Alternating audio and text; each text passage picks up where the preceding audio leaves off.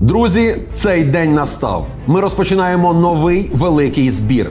Наш спеціальний кореспондент повідомляє з місця подій. Е, Вітаю, друзі. Е, Тут, де я зараз є, трохи дощить, але точно так само дощі і скоро вже сніги будуть в Україні. Це означає, що нашим військовим е, буде вкрай просто позаріс необхідна саме гусенична техніка, тому що на колісній далеко не поїдеш в прямому і в переносному сенсі. Це означає, що все, що є броньоване і на гусеницях, має бути у нас.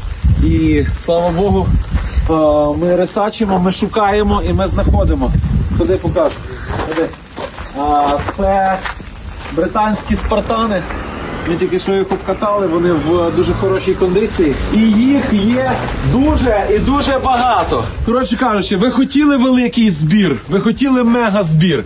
Я вас прошу, а давайте для нашої рідненької армії, для Збройних сил України купимо дуже багато броньованої техніки. Давайте будемо брати її десятками, пачками і зробимо з того всього великий броньований кулак. Поїхали! Друзі, ви все побачили, ви все почули. Треба брати. Ми збираємо не на 10, не на 20, а на цілих 50 британських бронетранспортерів Спартан.